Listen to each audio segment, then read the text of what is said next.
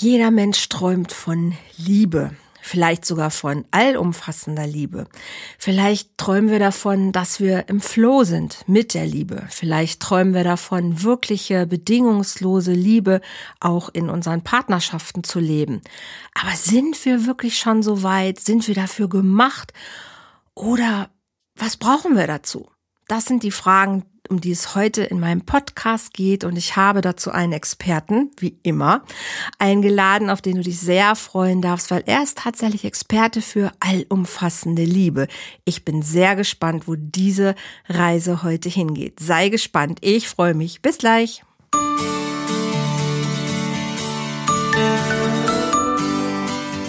Volltreffer Herz, dein Podcast für die Liebe.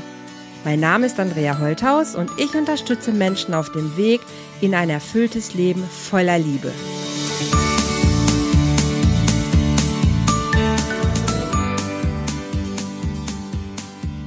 Hallihallo, ihr Lieben. Herzlich willkommen bei einer weiteren Folge hier im Love Talk von Volltreffer Herz. Und ich glaube, heute wird es wieder ein richtig Volltreffer Herz werden, weil wir reden über Liebe, mein Lieblingsthema. Und wir kommen bestimmt auch zum Thema Beziehung, weil irgendwie gehört es ja doch zusammen, wenn es gut läuft und wenn es im Flow ist. Und was ist das überhaupt, wenn Beziehungen im Flow sind? Und was ist allumfassende Liebe? Darum soll es heute im Vordergrund gehen. Und dazu habe ich mir den Experten eingeladen, Enrico Fricke. Enrico, herzlich willkommen. Schön, dass du da bist. Wie bitte wird man Experte für allumfassende Liebe? Hi Andrea. Ja, schön, dass ich hier sein kann. Ähm, tatsächlich begann meine Reise schon relativ früh. Ich habe okay. als Kind ähm, verschiedene Dinge wahrgenommen, gesehen, gemacht. Viele Kinder sind ja noch so lebendig, noch so freudig. Viele haben sogar Fähigkeiten, die man auch als übernatürlich beschreiben würde. Mhm. Und auch ich war so ein Kind. Okay. Ich habe ähm, einen Tag mal mit meinem Opa verbracht, mit meinem Uropa. Und ich war als Kind nie so der, der sich viel mit seinem Großeltern beschäftigen wollte. Und einen mhm. ganzen Tag, da hatte meine Mutter Geburtstag, da habe ich mich mit meinem Uropa ver äh, verbracht. Okay. Und dann hat mich am Ende des Tages meine Mutter gefragt, hey Enrico, ist ja cool, wie kommt's, dass du den ganzen Tag mit deinem Uropa verbracht hast? Das hast du ja sonst nie gemacht. Mhm. dann habe ich zu meiner Mutter gesagt, ich habe mich von Opa verabschiedet. Dann hat sie gesagt, wie verabschiedet? Und dann meinte ich, der hat da überall so dunkle Punkte um sich rum, wo es eigentlich bunt ist. Also ich konnte oh. als Kind Aura sehen. Farben sehen, okay. Und ähm, und ich habe mich heute von ihm verabschiedet. Ich möchte ihn gut in Erinnerung halten, habe ich ihr gesagt. Und meinem Opa ging es zu dem Zeitpunkt super gut. Das heißt, alle, die das irgendwie mitbekommen haben, haben natürlich gedacht, was, was denn der Junge da war, oder? kann ja gar ja. nicht sein. Wie alt warst du, Enrico? Ich war, ich muss um die vier Jahre alt gewesen sein. Vier Jahre, okay. Und ähm, zwei Monate später ist mein Opa ins Krankenhaus gekommen ich habe äh, immer gesagt, ich will nicht mit, aber weil du ja so ein Kind auch nicht alleine lassen kannst, musste ich dann mit. Mhm. Habe mich dann aber immer unten absetzen lassen bei den Schwestern. Ich bin nie mit reingegangen. Mhm. Und ähm, nach einem Monat wurde es dann besser. Dann ist er wieder rausgekommen. Eine Woche später mhm. ist er auf die Intensivstation gekommen und zwei Wochen später ist er gestorben. Oh nein. Und ich bin nie mit reingegangen. Ich habe immer gesagt, ich habe mich schon von meinem Opa verabschiedet. Aber woher wusstest du mit vier Jahren, was Abschied bedeutet? Das ist eine ist, ist jetzt so die, die erste Frage, die mir kommt. Ein Vierjähriger, was, was weiß der, was Abschied, Tod, was hat ein Vierjähriger damit schon zu tun? Ja, das ist eine sehr gute Frage. Ich kann es dir aus heutiger Sicht tatsächlich gar nicht beantworten. Ja. Was ich dir aber sagen kann, ist, ich habe nicht mal ein Jahr später das, was ich da alles hatte und was ich da wahrnehmen konnte und wie mhm. präsent ich war und eigenständig als Kind, ähm, das habe ich verloren. Das habe ich quasi, mhm. besser gesagt, abgegeben. Okay. Ich habe an einem gewissen Punkt, und das weiß ich heute durch eine Hypnosesitzung bei einem inneren Kindseminar, ja. ähm, an einem gewissen Punkt habe ich festgestellt, ich werde von den Menschen nicht so gesehen, wie ich bin. Und mhm. für mich war es so, dass die Wahrnehmung war, die Menschen haben ihre Verbindung zu Gott getrennt, die mhm. mich umgeben haben. Und oh. dann war die Frage, passe ich mich an, um ins Bild zu passen, oder mhm. bleibe ich der Außenseiter? Und okay. ich habe mich angepasst und diese Verbindung getrennt. Oh nein. Und das Ganze hat dann über Jahre dazu geführt, dass ich ähm, in vielen Lebenssituationen sehr unglücklich war. Ich konnte mhm. viele Gefühle auch gar nicht wahrnehmen. Ich mhm. hatte kein großes Interesse am Leben teilzunehmen. Direkt nach der Einschulung habe ich zwei Wochen geheult.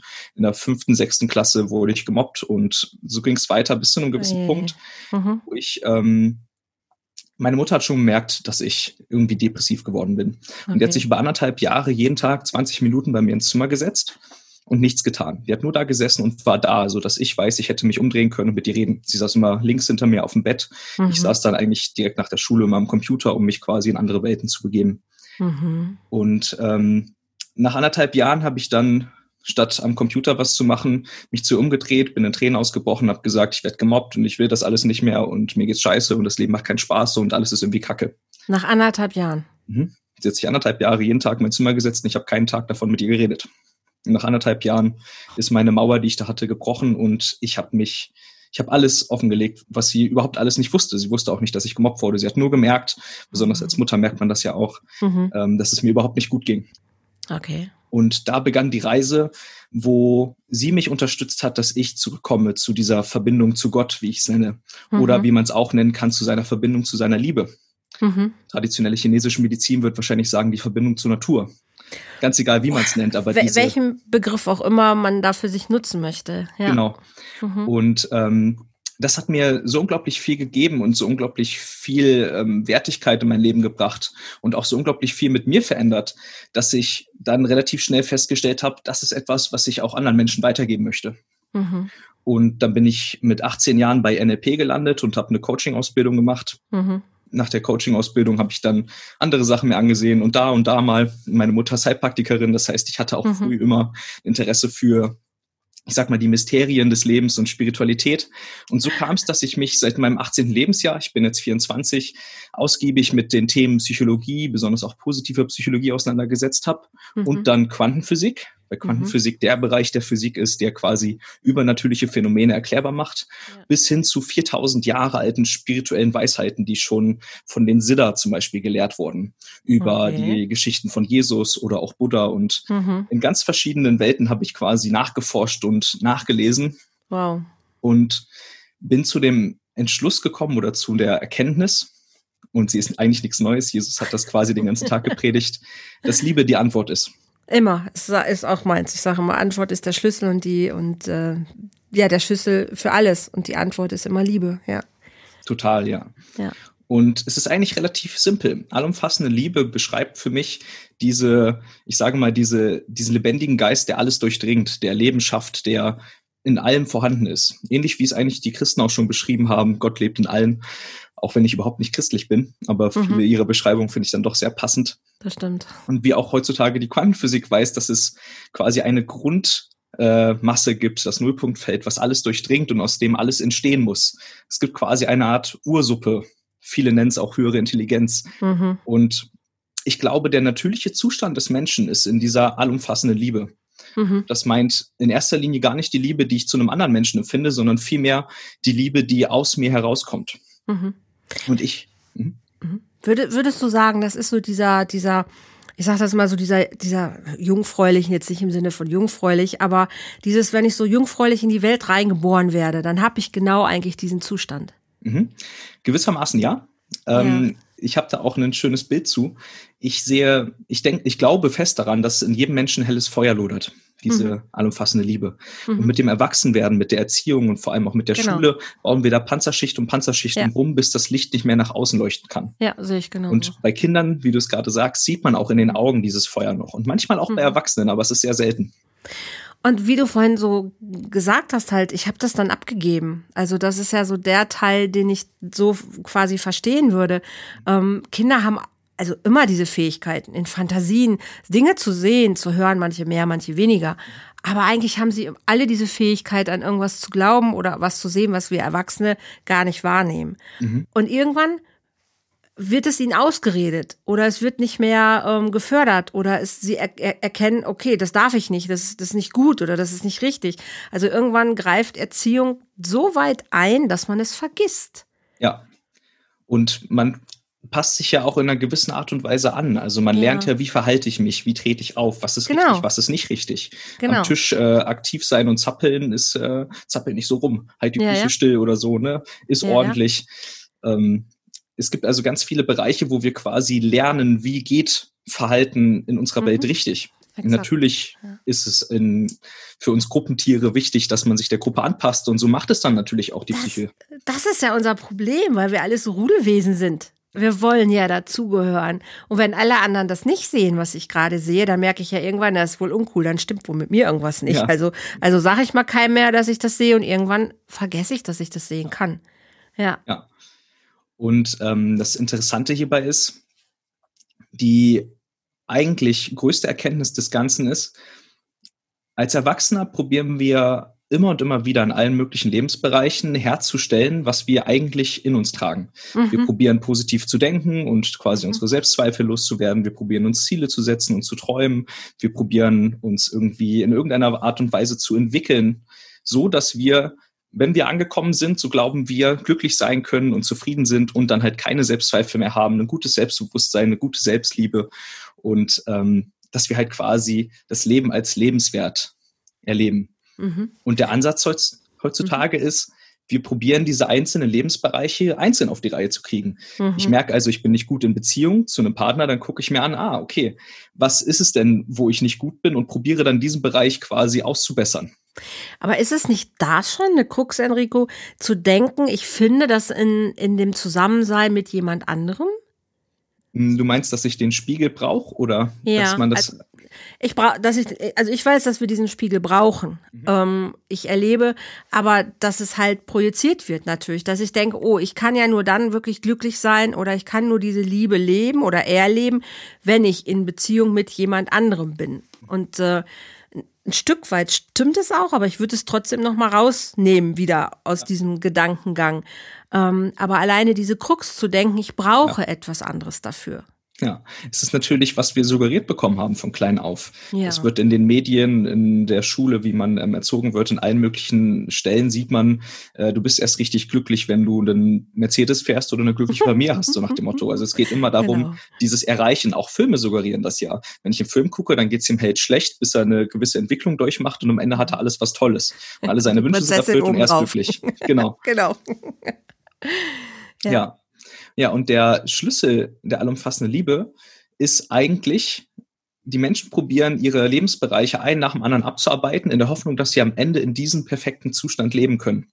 Mhm. Und ich habe herausgefunden, dass es andersrum ist. Mhm. Wenn ich zuerst in die allumfassende Liebe gehe, dann regelt sich jeder andere Lebensbereich automatisch danach. Mhm. Jetzt sind wir es ja nicht nur durch Werbung gewohnt, sondern wir sind gewohnt, dass wir an andere Menschen gebunden sind.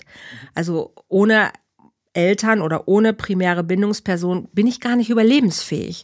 Also ich denke, daran alleine ist, das ist so das, das Ding ja auch, wo wir denken, ja, wir brauchen ja andere Menschen dazu, um uns vollständig glücklich zu fühlen, um vollständig in dieser Liebe baden zu können, weil wir es natürlich als Kinder auch so tatsächlich ja auch ähm, erlebt haben. Und dann irgendwann den Schiff zu machen, stopp, okay, jetzt bin ich alleine, ich bin ein Individuum, ich kann das ganz alleine reißen, das Ding.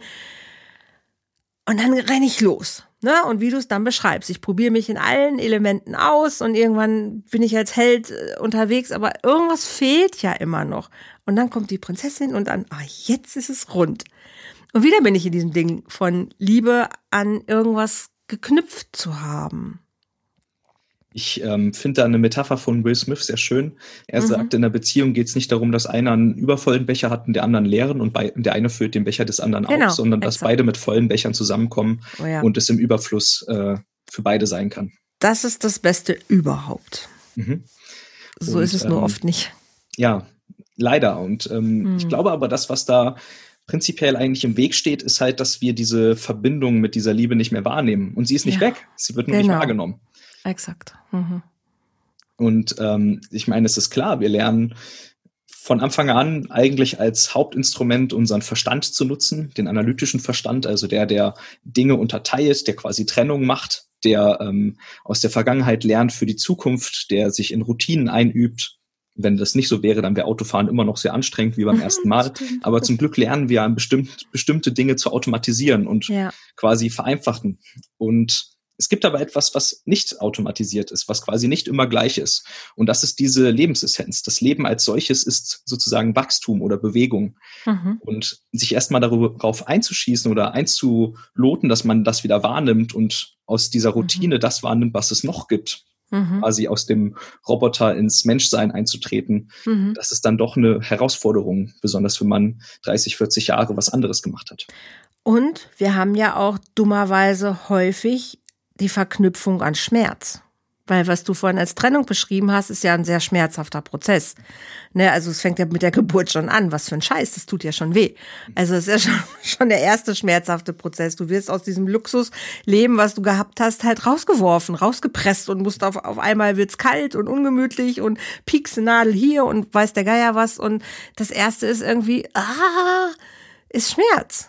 Und dann, okay, dann kommt Mama, dann kommt warme Stimme, Papa, alles ist gut. Wenn es gut läuft, bleibt es auch so. Aber immer wieder kommen Punkte, wo das nicht gut läuft. Und je, je schlimmere oder je mehr schlimme Punkte kommen, umso schmerzhafter ist das. Und ich glaube, dann ist so dieses Ding, es ist an Liebe geknüpft. Und dann gibt's die Irritation, Liebe tut weh. Und dann ist alles andere halt immer eine Riesenhausnummer und eine Herausforderung. Aber wir wollen zurück in dieses Luxusleben dieses wabbernde, schöne, warme, kuschelige ähm, Nest, wo alles geliefert wurde, wo wir um, uns um nichts Sorgen machen mussten und wo alles vollkommen war. Und da wieder hinzukommen, ich glaube, das ist doch eine unserer tiefsten Sehnsüchte, die wir haben, oder? Ich würde sagen, das unterscheidet sich von Typ zu Typ tatsächlich. Ähm, aber ich glaube schon, dass es für viele Menschen oder für die meisten Menschen so eine Art ähm, Quell ist oder so ein Antrieb, da wieder mhm. hinzukommen. Ich mhm. glaube aber auch, dass es tatsächlich Menschen gibt, die mehr Interesse daran haben, die Welt wie einen Abenteuerspielplatz zu erleben oder als ähm, für bestimmte Erlebnisse zu nutzen. Also ich mhm. würde nicht mal sagen, dass es für jeden Menschen, würde ich inzwischen nicht mehr sagen, äh, das das größte Verlangen ist tatsächlich. Aber ich glaube, für die allermeisten Menschen ist es tatsächlich so, ja, dass wir uns wünschen, dahin irgendwie zurückzukommen. Mhm. Und wann kommt man auf die Idee, dass diese allumfassende Liebe eigentlich was anderes ist. Etwas anderes als? Ja, als dieses Gefühl von ich brauche, ich brauche einen anderen Menschen oder ich muss in Beziehung gehen können. Wann versteht man wirklich, dass das, dass das nur das Nugget obendrauf ist, wenn es mir gelingt, halt meinen vollen Becher mit jemandem anderen, der auch einen vollen Becher hat, zu teilen? Wann, wann passiert das? Ich glaube, der wichtigste Faktor hierbei ist, und du hast gerade auch ähm, einmal von Verstehen geredet. Mhm. Ich glaube, wir probieren alles mit dem Kopf zu ergründen und halt zu mhm. verstehen. Mhm. Und ich glaube nicht, dass der Kopf das Instrument für Liebe ist. ich glaube, das ist das Herz. Und ich denke, hier ist schon ein grundlegender Fehler. Ich glaube, wir probieren manche Sachen zu verstehen oder zu oder wir warten darauf, dass wir es verstehen, bevor wir uns auf den Weg machen, weil wir gelernt haben, alles als erstes zu denken. Mhm. Ich denke aber tatsächlich geht es vielmehr darum, sich auch auf neue Erfahrungen einzulassen. Und ich würde sagen, Liebe ist vielmehr eine Erfahrung, die ich machen kann. Und ich glaube, wenn man es schafft, in Liebe einzutauchen, und da gibt es mhm. unendlich viele Wege hin, dann kann man auch schaffen, immer wieder in diese Liebe einzutauchen. Das ist also ein wenig auch, ja, ich glaube, ich glaube, das ist ein bisschen wie gehen lernen. Wenn man anfängt zu gehen, dann fällt man auch immer wieder hin. Aber irgendwann kann man es halt. Das ist dann aber nichts mehr, was ich denken muss. Aber auch das ist eine absolute Gedächtnisgeschichte. Mhm. Ja. Ich bin, ich bin theoretisch, bin ich ja total bei dir. Ich sag ja auch immer, Liebe ist eine, ist eine Gefühlssache und das ist ein Herzensding. Wobei ich auch sage, das Herz kann auch denken. Also es gibt auch mhm. Neuronen um das Netz Klar. herum, ja. glaube ich, die tatsächlich so ein, so ein Denkprozess selbst automatisiert gestalten. Ja. Und nichtsdestotrotz ist es immer wieder der Gedanke, der uns hindert oder fördert oder führt, irgendwas zu machen oder zu erleben, weil ein Erlebnis ist auch eine, eine Summe von der Ankopplung gemachter Erfahrungen und auch die sind wieder im Gehirn verknüpft. Also so dieses limbische System, was einfach für die meisten Emotionen und Gefühlszustände ja tatsächlich zuständig ist, sitzt nun mal im Gehirn. Ja. Also da kommen wir nicht raus aus der Nummer. Mhm.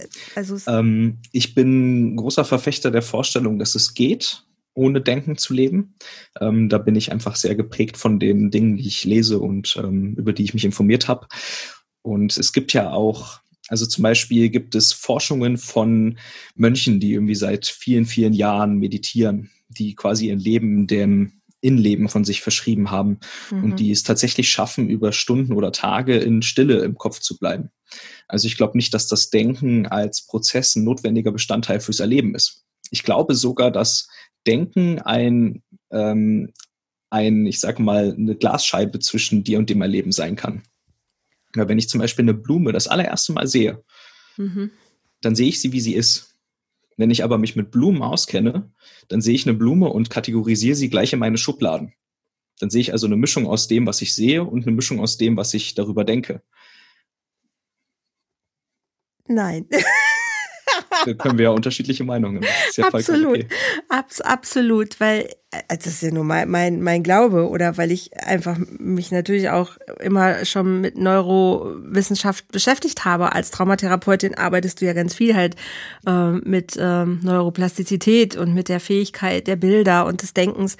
Ähm, und wenn ich zum ersten Mal eine, eine, Blume sehe, dann sehe ich die, aber dann ordne ich sofort ein. Das ist gelb, das hat einen Stängel, das sitzt auf einer Wiese, das riecht irgendwie. Und das sind alles Gedanken. Oder was das, ist das denn? Auch das ist ja. ein Gedanke. Ja, natürlich, das ich wird dann sofort nicht abgelegt. nicht denken, das mhm. geht nicht. Mhm. Ich kann in Stille sein, ja, oder ich kann die Gedanken fließen lassen, sofort. Aber ich glaube, es gibt keinen Prozess in unserem Leben, wo wir nicht denken. Ähm, ich bin mir auch nicht sicher, ob es den Zustand des Nichtdenkens im wortwörtlichen Sinne gibt. Was ich eher meine, ist der Zustand des ähm, Denken ist nicht der hauptsächliche Fokus meiner Wahrnehmung. Also das, was ah, du als fließen lassen okay. beschreibst. Okay. Ähm, ich glaube, man kann so sehr in der, in dem Erlebnis im jetzigen Moment sein, dass man nicht mehr den Fokus auf die Gedanken hat, die ja eigentlich eher in der Vergangenheit oder Zukunft stattfinden.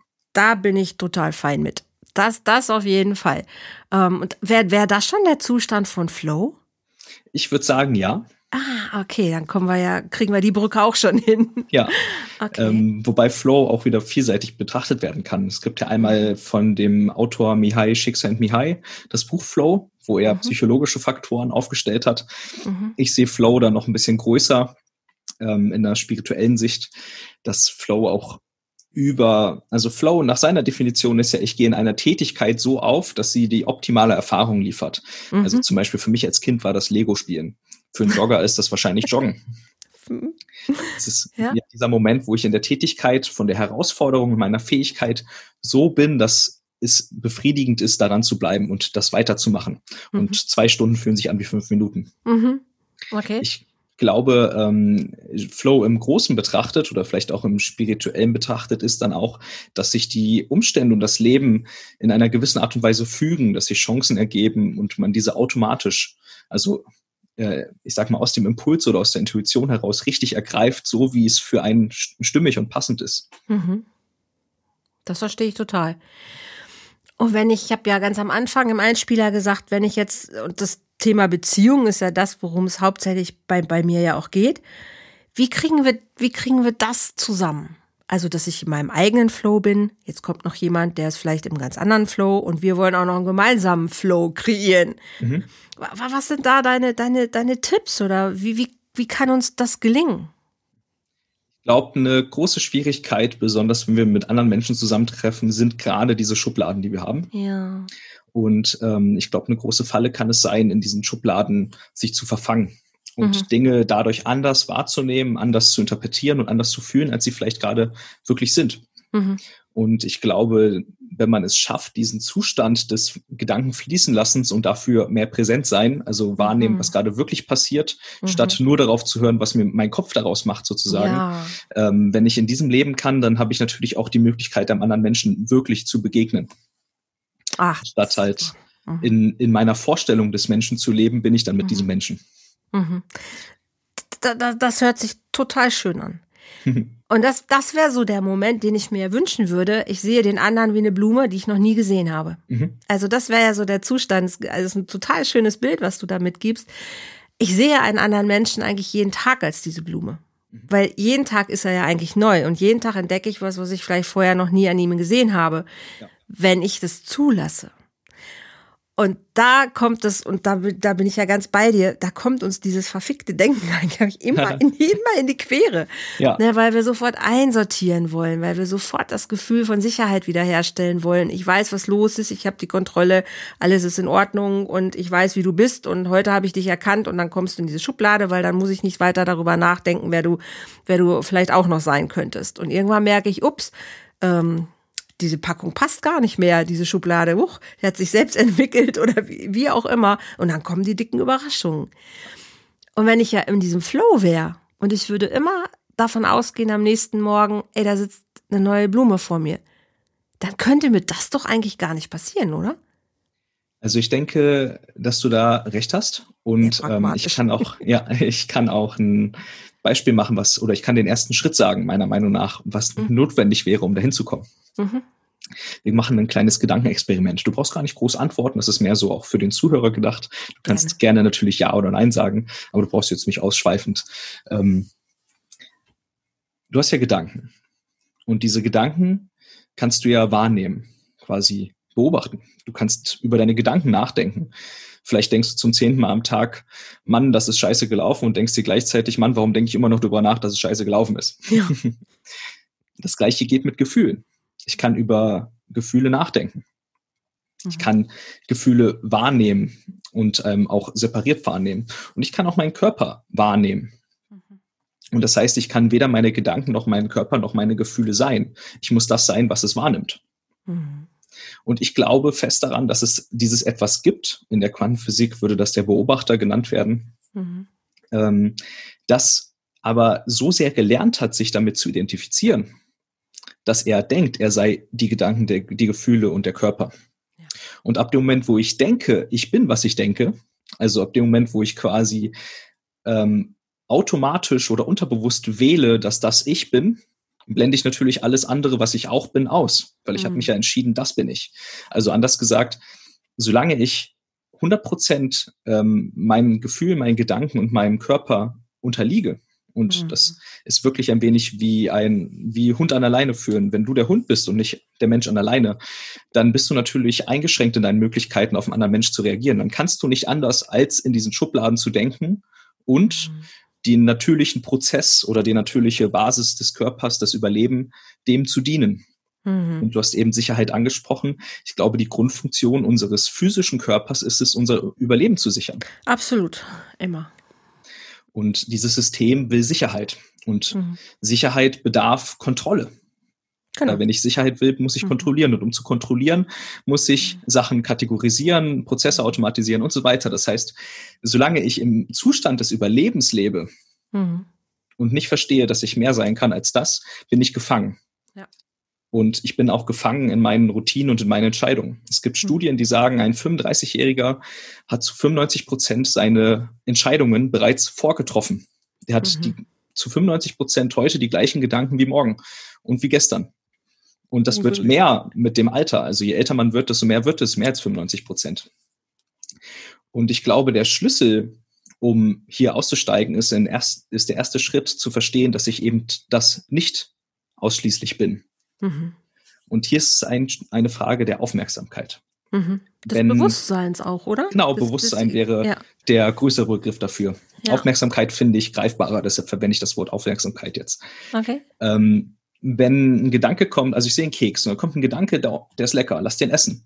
Dann ist die mhm. erste Reaktion, ich esse den. Mhm. Außer ich habe gerade vielleicht ein Diätprogramm und habe eine zweite Stimme, die sagt, nee, den essen wir jetzt nicht.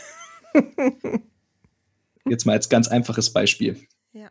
Ähm, was die meisten nicht wissen, was aber klar wird, wenn man dann in diesem Beispiel zum Beispiel eine Diät macht, mhm. der Gedanke, da ist ein Keks und lass den essen, sind nicht die Entscheidungen, sie zu essen. Ob ich darauf eingehe oder nicht, ist meine Entscheidung. Doch da wir diesen, diesen Unterschied nicht bilden, folgen wir unseren Gedanken sofort. Also Keks sehen, Wahrnehmung davon haben und Essen ist quasi wie eine unumstößliche Schleife. Mhm. Menschen lernen, wie man richtig kommuniziert, dann haben sie Stress und sie machen wieder die gleichen Fehler wie vorher. Sie wüssten, mhm. wie es richtig geht, aber sie schaffen es nicht, aus diesem Kreislauf auszubrechen. Absolut, und auch ja. deshalb ist natürlich eine Diät total schwer, weil ich will dann den Keks trotzdem essen und irgendwann passiert es und dann habe ich den Keks doch wieder im Mund, obwohl ich es eigentlich nicht wollte. Der ist doch scheiße, der ist doch lecker. ja, genau, genau. ich habe ja was davon, meine ich zumindest dann, ne? Ja, dass ich ja. was davon habe, ja. Und ich denke, in einer Beziehung ist das dann ganz ähnlich. Wenn ich da mich in Verhaltensweisen befinde, die mir nicht ermöglichen, eine liebevolle Beziehung zu führen, dann wäre der erste Schritt herauszufinden, wie kann ich aussteigen aus diesem Hamsterrad, was ich mir antrainiert habe. Mhm der allererste Schritt müsste eigentlich sein, dass wir Menschen lernen, wie funktioniert ein Mensch, aber das tun wir leider nicht. Deshalb enden die meistens meisten zwischen 30 bis 50 Jahre und überlegen dann das erste Mal, okay, alles läuft nicht gut, was kann ich jetzt ändern? Ja. dann ist schon ein großer Teil vorprogrammiert und jetzt muss mhm. ich mich dran machen, das zu verändern. Ja, das stimmt. Und was ist der, der Ratschlag, wenn ich jetzt in einer Beziehung bin? Jeder bringt sein eigenes Thema mit. Wie macht man das dann ganz praktisch? Also was, was wäre dein Ratschlag, wenn sich zwei Menschen begegnen? Am Anfang ist es ja easy. Die sind verliebt, die Hormone, da, da, da, da, kennt man alles und irgendwann wacht man auf und denkt, oh, scheiße, aus der Blume ist irgendwie, was weiß ich, ein Löwenzahn geworden, keine Ahnung. Ja. Und den will man überhaupt nicht mehr. Und dann fängt es an. So, was, was ist, was ist da an der Stelle der, der springende Punkt, um zu sagen, hey, so könnte es gehen? Mhm. Für mich persönlich ist Meditation die mhm. aller wertvollste äh, Aktivität, um diesen Kreislauf zu unterbrechen, mhm. weil Meditation ist quasi das Aussteigen aus diesem Kreislauf. Mhm. Die Entspannung setzt ein, weil ich mich hinsetze und bewusst entscheide, nicht den Gedanken zu folgen, mhm. nicht den Körperimpulsen zu folgen, sondern ich mhm. setze mich hin und entscheide, ich bleibe hier sitzen und ich bleibe im Jetzt. Das mhm. erzeugt ja letztendlich die Entspannung. Oder ich folge ja. einer Meditation, aber ich folge ja. weiter und ich folge nicht meinen Gedanken. Ja, genau. Ja. Und ähm, also quasi, ich kriege den Impuls, ist ein Keks und ich entscheide, ich stehe jetzt aber nicht auf und esse einen Keks, sondern ich höre weiter der Meditation zu. Okay. Und hier mache ich etwas Entscheidendes. Beim Meditieren lernen, lerne ich und übe ich, den ähm, Unterschied zu machen zwischen den Impulsen, die ich kriege und ob ich darauf reagieren will oder nicht. Mhm. Und schon mhm. fange ich wieder an, Kontrolle zu gewinnen. Also das, was mhm. vorher automatisch ablief, Impuls und Reaktion, bekommt jetzt eine kleine Pause, in der ich entscheiden kann, will ich so reagieren, wie es mir gerade der Impuls liefert. Ja. Und wenn ich das, wenn ich Meditation immer wieder übe und automatisch damit diese Fähigkeit trainiere, bin ich also immer mehr quasi am Lenkrad meines eigenen Systems. Mhm. Habe mhm. damit natürlich auch in einer Beziehung die Möglichkeit, an Stellen, wo ich sonst so und so reagiert habe, mir zu überlegen, wie würde ich sonst gerne reagieren und dann auch das hinbekommen können. Mhm. Eigentlich ist es ja im Grunde genommen die Entscheidung zu sagen, ich will hier aussteigen und ich suche nach irgendwelchen Möglichkeiten. Also das erste Absolut, ist ja, ja, tatsächlich diese Entscheidung zu sagen, stopp, an dem Punkt, wo wir jetzt gerade stehen, zu erkennen, ey, das, das tut uns nicht gut. Wir, wir, wir müssen aus diesem, aus diesem Konstrukt, was wir uns hier gerade irgendwie gestrickt haben, mhm. raus. Stopp. Ja. Das, also dieses Stoppen. Ne? Also dieser Moment, wo man sagt so, lass uns hier Stopp machen und genau, lass uns mal aussteigen. Bis hierhin ja. noch nicht weiter, genau. Mhm.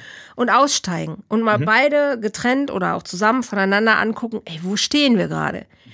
Ja, das ist so dieser, dieser Moment des Wachwerdens, finde ich. Und dann ja. zu entscheiden, okay, was, was wollen wir? Warum sind wir hier? Und dann, dann ist man ja schon drin irgendwie. Und dann anzuerkennen, glaub nicht immer alles, was du denkst, weil es, es ist nicht letzten Endes, der Gedanke ist nicht dein bester Ratgeber. Ja. Das ist ja der nächste Schritt dann quasi schon. Und so kann man ja Schritt für Schritt dann, dann weitergehen. Aber ich glaube, was du gesagt hast, ist ganz entscheidend, ist wirklich zu stoppen ja. und, und rauszugehen. Und also ich bin auch ein riesiger Fan von Meditation, mache das auch jeden Tag seit ein paar Jahren und finde es so, so hilfreich. Ist für manche aber erstmal schwer, weil sie sich Meditation mhm. gar nichts ja. drunter vorstellen können. Total. Und, und oft auch dieses Stopp nicht hinkriegen, weil der Alltag, der muss ja bewältigt werden. Wir, ja. Jetzt, das ne, muss ja weitergehen. Also sich da wirklich äh, zu erlauben, zu stoppen. Mhm. Hey, lass uns bitte hier aufhören.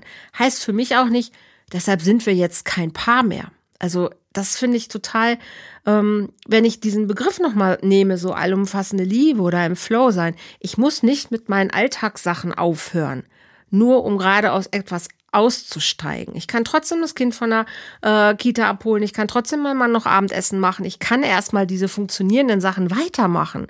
Aber ich gehe raus aus dem Drama. Ja. Oder gehe raus aus Vorwurf oder sonst was mhm. und mache Stopp darüber reden wir jetzt hier nicht weiter, sondern wir, wir gehen erstmal zurück auf die Übungsmatte und gucken, was uns hier hingebracht hat. Und ähm, ich glaube, ganz grundlegend zu dem, was du sagst und was du, meine ich, auch meinst, ist dann Verantwortung übernehmen, dass ja. ich an einem, einem der Hebel sitze, die hier bedient werden müssen. Exakt. Und in der Exakt. Beziehung sind es natürlich Hebel auf beiden Seiten. Absolut, absolut. Jetzt gibt es ja dieses Wort so, ah, bedingungslose Liebe. Mhm. Ist das was für dich? Ist das ein Wort, was du benutzt oder wo du sagst, so da ähm, gehst du total mit? Oder was denkst du darüber? Also bedingungslose Liebe ist bei mir in dieser allumfassenden Liebe impliziert. Ach, ich hatte es befürchtet. ähm, ich würde aber nicht unbedingt sagen, dass das typisch repräsentativ für die Liebe in Beziehungen ist. Mhm. Hm, ich glaube, bedingungslose Liebe ist etwas oder eine Qualität, die sich zeigt, wenn ich in vollkommener Liebe mit mir bin mhm. und darüber hinaus oder auch dadurch erkenne, dass alles irgendwie zusammengehört. Und ich glaube, dann kann ich auch alles andere lieben, wenn diese Grundlage geschaffen ist. Mhm. Also ich glaube, bedingungslose Liebe ist eigentlich das, was ich mit allumfassender Liebe beschreibe. Nämlich mhm. das Erkennen, dass in mir etwas ist, was in allen ist. Mhm. Eins ist alles. Ne? Und alles ist eins, ist ja auch eine alte spirituelle Weisheit. Mhm. Und wenn ich das erkenne, Sadhguru beschreibt das so schön, der sagt, leg über deine Hand ein Tuch, sodass du nur noch die Finger siehst. Jetzt mhm. könntest du dir denken, ich kann einen Finger abschneiden ist ja nicht schlimm, ist ja nicht mein Finger. Aber wenn du drunter guckst, siehst du, dass doch alle Finger verbunden sind mit dir. Dann würdest du niemals auf die Idee kommen, den Finger abzuschneiden. Ich glaube, ähm, die Schwierigkeit ist für bedingungslose Liebe erstmal aus diesem System des Unterteilens, also aus unserem Verstand auszusteigen, der sagt du, ich, und stattdessen in die Wahrnehmung zu kommen. Und in der Wahrnehmung und ähm, besonders auch in dem, in der Wahrnehmung mit dem Herzen ist es, denke ich, möglich wahrzunehmen, dass alles irgendwie zusammengehört im Leben. Und ich denke, das ist die Grundlage für bedingungslose Liebe. Ja, ja. Und trotzdem habe ich noch nicht den Zustand gefunden, wo sich nicht irgendwas miteinander bedingt. Also vielleicht sind wir von der Evolution her einfach noch gar nicht so weit. Ich, ich, ich kenne keinen Zustand, der nicht irgendwas anderes braucht, um, um sein zu können. Sei es Atmosphäre, sei es Luft, sei es ich weiß nicht was. Also ich kenne noch nicht einen Zustand, der wirklich ohne irgendeine Bedingung existiert. Und deshalb glaube ich, dass wir Menschen auch noch nicht so sind. Wir haben einen Alltag, wir haben einfach ähm, Sachen, die, die wir haben in ja, in unseren Abläufen. Und ich möchte, dass jemand freundlich ist. Ich möchte, dass jemand meine Grenzen achtet. Ich möchte, dass, dass, dass ich respektiert werde. Das sind ja alles trotzdem irgendwelche Bedingungen, die es mir irgendwie, die ich brauche, um das Gefühl zu haben von, hey, ich bin gut drauf, ich bin im Flow, alles ist in Ordnung. Und ich, also ich kann mir so einen Zustand noch nicht vorstellen, wo ich komplett nicht irgendeine Bedingung habe, die erfüllt sein muss, damit ich äh, fein sein kann.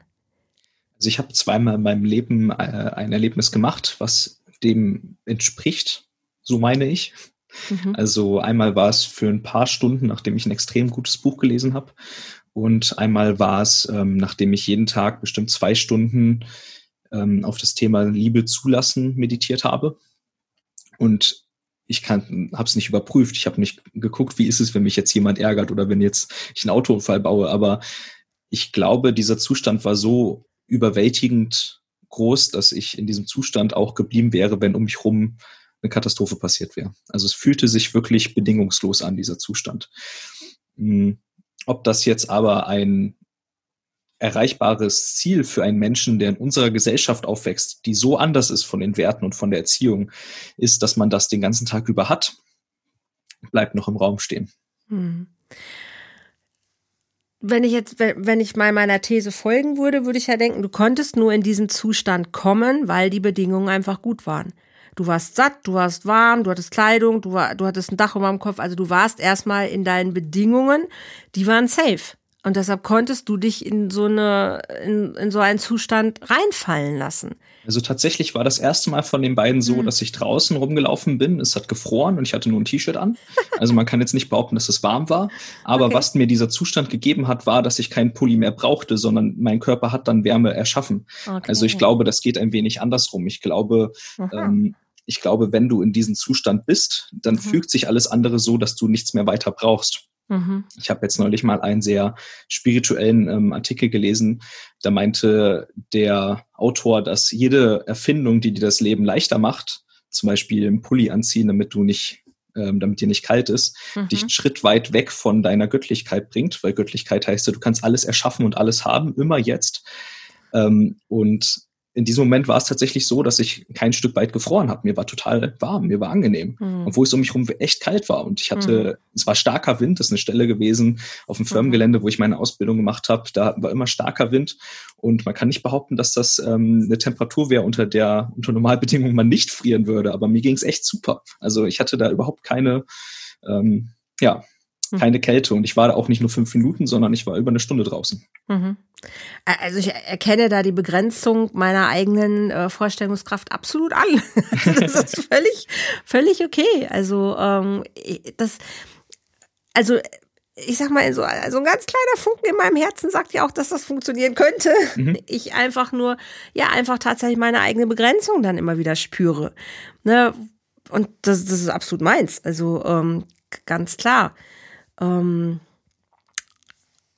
und ja, also ich glaube, ich bleibe einfach in dieser Skepsis und das ist auch okay. Und vielleicht ja. komme ich, komme ich irgendwann in dieses Erleben, wo ich, mhm. wo ich es verstehe, wo ich denke, ah, okay, ich bin jetzt auf der Ebene, wo ich denke, nee, ähm, es braucht nichts mehr. So.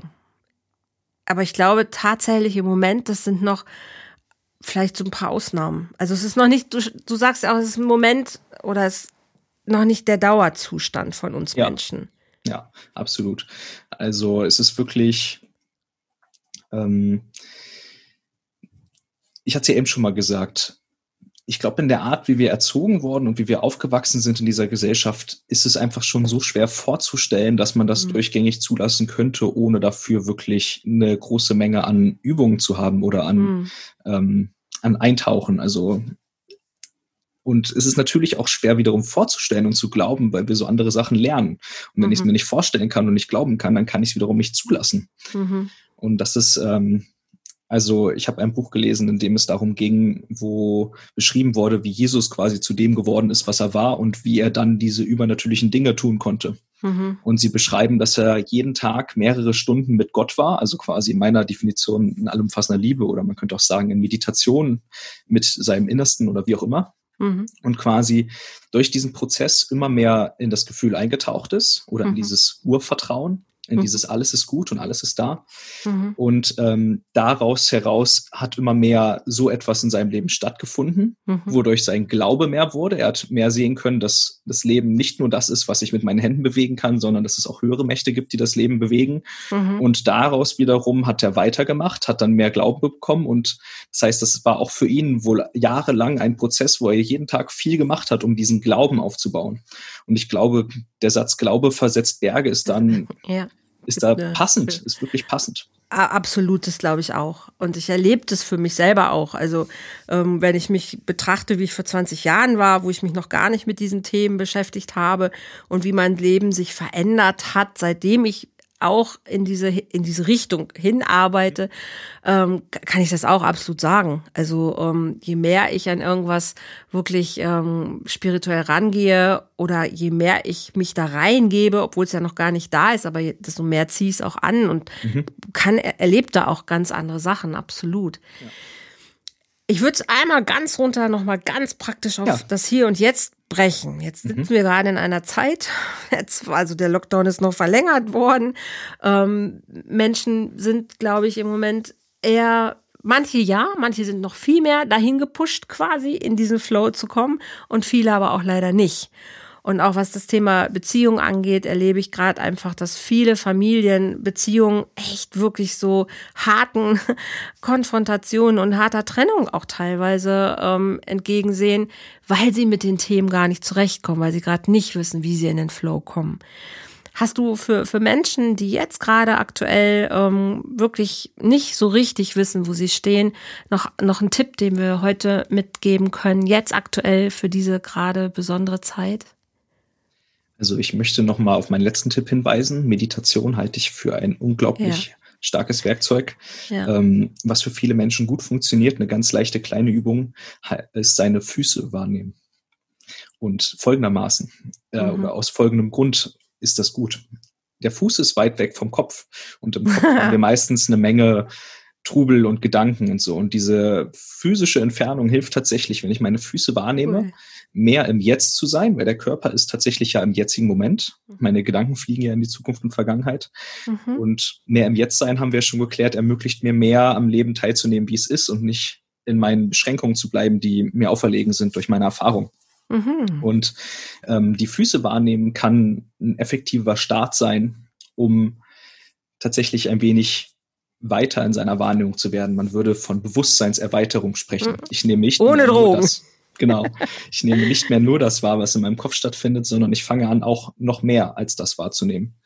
Und für die Leute, die da noch einen Schritt weiter gehen wollen, was auch spannend ist, ist so mal den leeren Raum um seinen Körper herum wahrzunehmen. Mhm, mh, und mh. das halte ich beides für ähm, sehr spannende Übungen, um gewahr zu werden oder darauf dafür empfindsam zu werden, was es noch gibt an Impulsen und mit neuen Impulsen, die man wahrnehmen kann, mit neuen Wahrnehmungen kann man auch neue Entscheidungen treffen und damit kann sich das Leben verändern.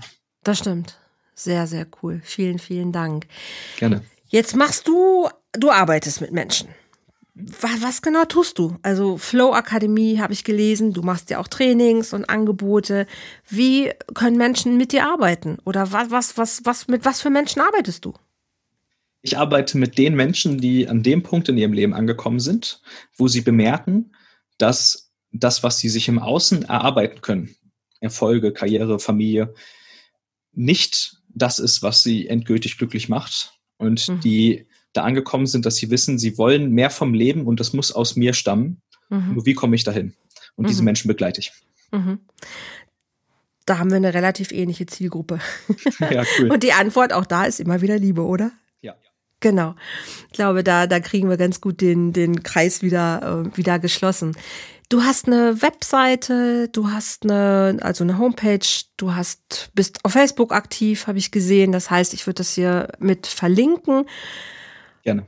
Du machst einen Kongress, wo ich auch sprechen darf. Der kommt aber erst im Februar. Also da ist auch noch was, wo wir uns freuen dürfen, wo es auch um all diese Themen auch geht. Ich will gar nicht zu viel verraten, das ist ja auch deins. Ähm, aber da kommt was von dir. Du bist als Speaker unterwegs, auch auf der Bühne. Das heißt, wenn Menschen sich für dich interessieren, können die dich, na gut, im Moment gerade ein bisschen eingeschränkt. Ja. aber grundsätzlich können die dich erleben. Ich verlinke das sehr gerne hier drunter. Also wenn jemand sagt, das hört sich, also ich finde es spannend. Ich finde es auch mhm. total schön, wie du es rüberbringst. Richtig Danke. gut. Also wir könnten auch noch drei Stunden, glaube ich, einen Podcast machen und es würde nicht langweilig werden, da bin ich mhm. sicher. Ähm, ja, dann können Menschen dich, glaube ich, einfach ansprechen. Du bist da ja. Und, ähm, und wir haben sogar ähm, bei der Flow Academy, die du ja wahrscheinlich verlinkst, mhm, ähm, da haben wir es sogar so gemacht, in der Corona-Phase haben wir entschieden, es geht so vielen Leuten irgendwie so schlecht. Wir wollen denen so eine praktische Hilfe geben, dass es ihnen wieder gut gehen kann. Super. Und wir haben die ersten sechs Module, die haben jeweils 56 Euro gekostet, mhm. äh, kostenfrei gemacht. Ach schön. Und man kann sich einfach anmelden. Und im zweiten Modul lernt man sogar, wie man richtig meditiert. Und die Erfahrung ist, neun von zehn Leute schaffen es beim ersten Versuch danach. Cool. Also Sehr wenn schön. für irgendeinen der Zuhörer hier Meditation jetzt interessant geworden ist und der das mal ausprobieren möchte, viele Leute, ist meine Erfahrung, spiegeln mir, wenn ich Meditation anspreche, zurück. Ich habe es ausprobiert und es ist nichts für mich. Mhm. Wenn die gleichen Leute dann unser zweites Modul gesehen haben, dann finden sie Meditation auf einmal doch cool. Ja, ich glaube auch, es braucht gute Anleitung und mhm. äh, das ist, also ich, ich liebe es auch tatsächlich, muss ich sagen. Verlinke ich total gerne. Super schönes Angebot, ganz, ganz toll. Enrico, ich danke dir. Danke für den äh, spannenden Talk. Hat mir sehr viel Spaß gemacht und ähm, alles, alles Liebe für, für dich, für, für euch. Und wir, ja, wir sehen uns sowieso oder hören uns weiter ja auch, was den äh, Kongress angeht. Ihr Lieben da draußen, also es gibt allumfassende Liebe und es ist gar nicht so kompliziert, wie sich das Ganze anhört. Es liegt alles in uns. Wir müssen uns erinnern. Wir dürfen uns erinnern. Und ich glaube, da ist noch ganz viel Luft nach oben. Und wenn ihr euch von Enrico angesprochen fühlt, herzlich gerne. Lasst euch unterstützen, lernt meditieren. Ich kann es wirklich auch nur absolut empfehlen. Ich bin totaler Fan davon. Wenn ihr gerade sagt, an der einen oder anderen Stelle generell knirscht es im Leben, knirscht es in der Beziehung und ihr braucht nochmal handfeste Unterstützung. Es sind Menschen da, die euch helfen. Es gibt Angebote, auch für, ne, wie Enrico gerade sagt, auch für, wenn man gerade kein Geld hat. Also keiner muss gerade mit seiner, mit seiner Sorge wirklich alleine bleiben. Es gibt Angebote. Volltreffer Herz ist ein Angebot, mein Coaching ist ein Angebot. Also ich lade euch immer herzlich gerne auch zu einem kostenlosen Erstgespräch ein, um zu gucken, kann ich dich unterstützen, wie kann die Unterstützung aussehen. Und es gibt einfach ganz viele Sachen, die wir an die Hand geben können. Und ich ähm, kann dich einfach immer nur wieder herzlich gerne einladen. Auf Volltreffer Herz startet am 2. Dezember, startet das Jahresprogramm, wo du monatlich dich immer wieder mit einem Thema beschäftigst, auch da von mir persönlich an die Hand genommen wirst. Es gibt wöchentliche Live-Sessions, wo du mir Fragen stellen kannst. Es ist ein sehr kompaktes Programm, was für den Mitgliederbeitrag von 34,99 zu haben, ist auch gerade ein bisschen an die Corona-Zeit angepasst, weil ich einfach wirklich Menschen die Möglichkeit geben möchte, sich nicht alleine zu fühlen. Alleine da durchzugehen, muss, ist einfach blöd. Also lass uns gemeinsam das Thema Liebe, Beziehung wirklich neu aufstellen und gucken, wie können wir gut durch 2021 kommen, weil da wird es weitergehen und es wird uns weiter herausfordern und ich hoffe, es wird aber auch ganz viel Neues äh, und Schönes uns begegnen. Und ja, das wünsche ich mir auch dazu herzlich die Einladung. Ich sage erstmal vielen lieben Dank wieder fürs Zuhören, freue mich auf den nächsten Podcast nächste Woche und Enrico nochmal vielen, vielen lieben Dank und ich wünsche uns einen wunderschönen Tag. Danke. Alles Liebe. Tschüss.